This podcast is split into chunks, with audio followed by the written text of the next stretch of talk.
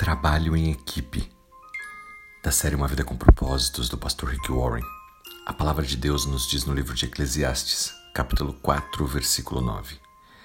Duas pessoas são melhores do que uma, porque elas fazem mais trabalhando juntas. Você sabia que Deus tem um trabalho especial para você fazer? E é por isso que Ele te criou. Ele te fez para as boas obras que Ele mesmo planejou antes mesmo de você nascer.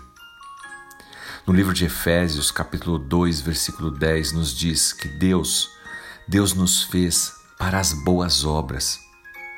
Mas Deus nunca quis que você fizesse essas obras sozinho. Ele sabe que isso só te levaria à fadiga e provavelmente ao fracasso. Portanto, a Bíblia nos diz em Eclesiastes, capítulo 4, versículo 9, que duas pessoas ou mais são melhores do que uma, porque elas fazem o trabalho juntas. Às vezes nós pensamos que as pessoas fazem um trabalho sozinho melhores, mas isso é um grande equívoco. Quando nós vemos grandes nomes da história, pensamos que essas pessoas fizeram tudo sozinho, mas com certeza havia um batalhão de gente por trás delas, acompanhando, apoiando, isso acontece também no seu trabalho, na sua igreja.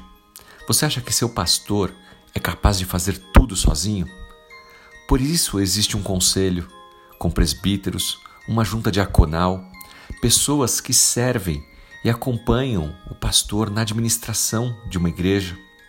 O mesmo vale para uma empresa, onde nós temos presidentes, diretores, gerentes, todos os colaboradores, cada um com uma responsabilidade.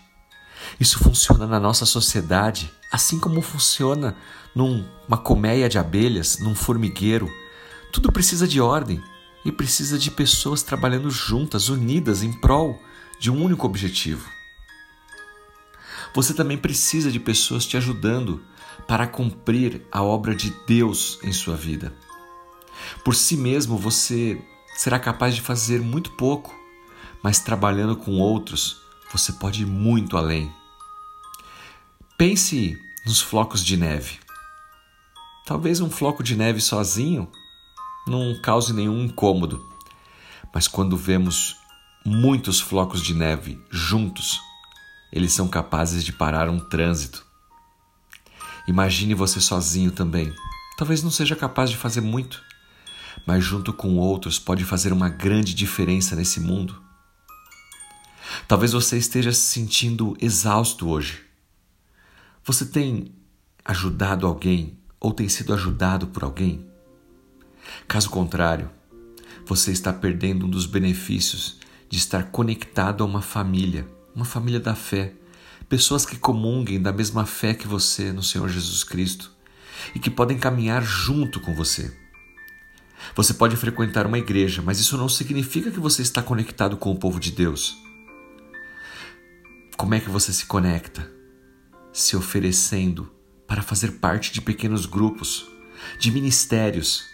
Comece hoje mesmo a participar ativamente de um dos grupos, colocando seus dons e talentos em prol, em benefício do outro.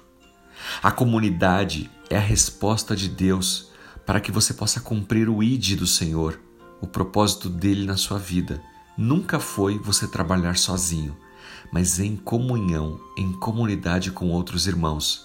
Pense nisso, que Deus te abençoe e te use poderosamente. Em nome de Jesus Cristo. Amém.